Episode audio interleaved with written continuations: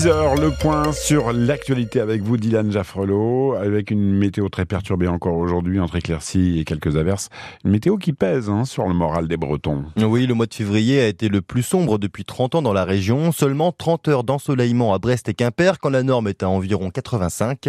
Côté pluviométrie, on est à 50% au-dessus de la moyenne. Simon Chenot, dans le centre-ville quimpérois, les habitants commencent à s'agacer. Il n'en peut plus. Il y en a un peu marre de la flotte quand même. Jean-Charles Depuis le temps qu'on l'a, ça fait... euh, profite d'un petit moment de répit pour promener sa petite fille. Je dis qu'il fait très moche. Cette fois, il ne devrait pas pleuvoir de sitôt. Non, non, pas tout de suite en fait. Il y a une application qui s'appelle euh, Radio Météo. Jusqu'au moment où, Quoique là, c'est pas... C'est assez menaçant. et ce qui devait arriver, Ah mais si, il pleut là. Ça y est, il pleut les vues. Oh merde. en ce moment le temps est incertain. faut toujours avoir son parapluie. Il est un peu grippé à vous, c'est votre troisième bras maintenant. Eh ouais, pratiquement. Bah parce qu'il pleut trop, quoi.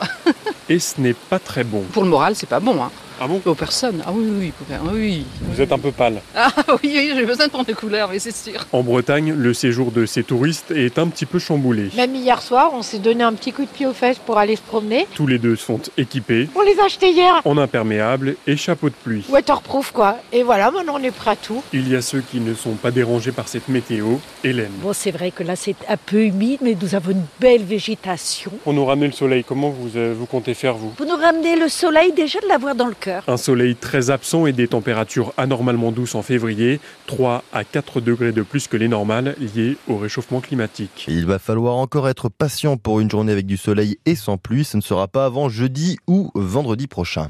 En plus d'avoir un mauvais temps, la qualité de l'air est dégradée dans l'ouest de la Bretagne. C'est dû à une forte concentration d'ozone dans l'air, due aux polluants industriels et automobiles, selon le constat du dernier bulletin de Airbraze.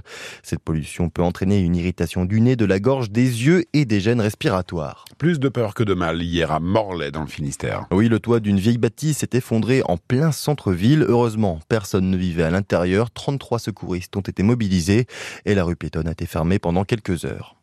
Prudence pour les marins dans la baie de Morlaix, la tourelle de la Vieille. Cette balise située juste à l'entrée ne fonctionne plus depuis hier, alerte la préfecture maritime de l'Atlantique. Cette panne serait due au vent violent de ces dernières semaines. Une cuve à lisier a cédé à Plogonec. Entre 1000 et 2000 mètres cubes se sont déversés sur l'exploitation porcine avant de rejoindre le Ster hier. Les secours sont intervenus dans l'après-midi. La situation est maintenant stabilisée. Deuxième et avant-dernier jour pour la collecte des Restos du Cœur. Exactement. Deuxième et avant-dernier jour, si vous allez faire vos courses, vous allez voir des gilets roses à l'entrée des centres commerciaux. Ils vont vous demander des denrées alimentaires ou des produits d'hygiène. Cette collecte est importante pour renflouer les stocks de l'association. Chaque don compte pour les restos qui subissent eux aussi l'inflation, comme l'explique Romain Colucci, le fils de Coluche. Il n'y a pas de miracle. hein. La- la- L'inflation, tout le monde l'a subi. Euh, nous, on fait de la distribution de repas alimentaires gratuits. Évidemment, c'est l'équilibre financier le plus difficile à tenir. Et quand euh, les prix augmentent de 15-20% euh, sur les denrées alimentaires, nous, on achète un tiers de ce qu'on distribue gratuitement. Donc, euh, bah, justement, là, la collecte nationale, c'est un moyen pour nous de récupérer des choses gratuitement. Donc, ça, c'est très important. Et c'est vrai qu'il y a un autre moyen d'agir pour aider les Restos du Cœur.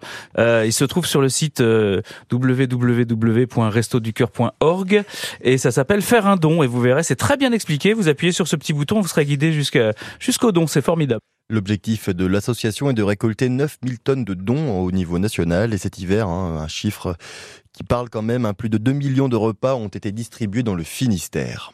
L'inflation, justement, va peut-être être un peu moins, moins se sentir hein, pour le monde agricole. Le prix du lait a été revalorisé pour les producteurs qui travaillent avec Lactalis. Le leader mondial paiera maintenant 425 euros les 1000 litres, soit 20 euros de plus que par le passé.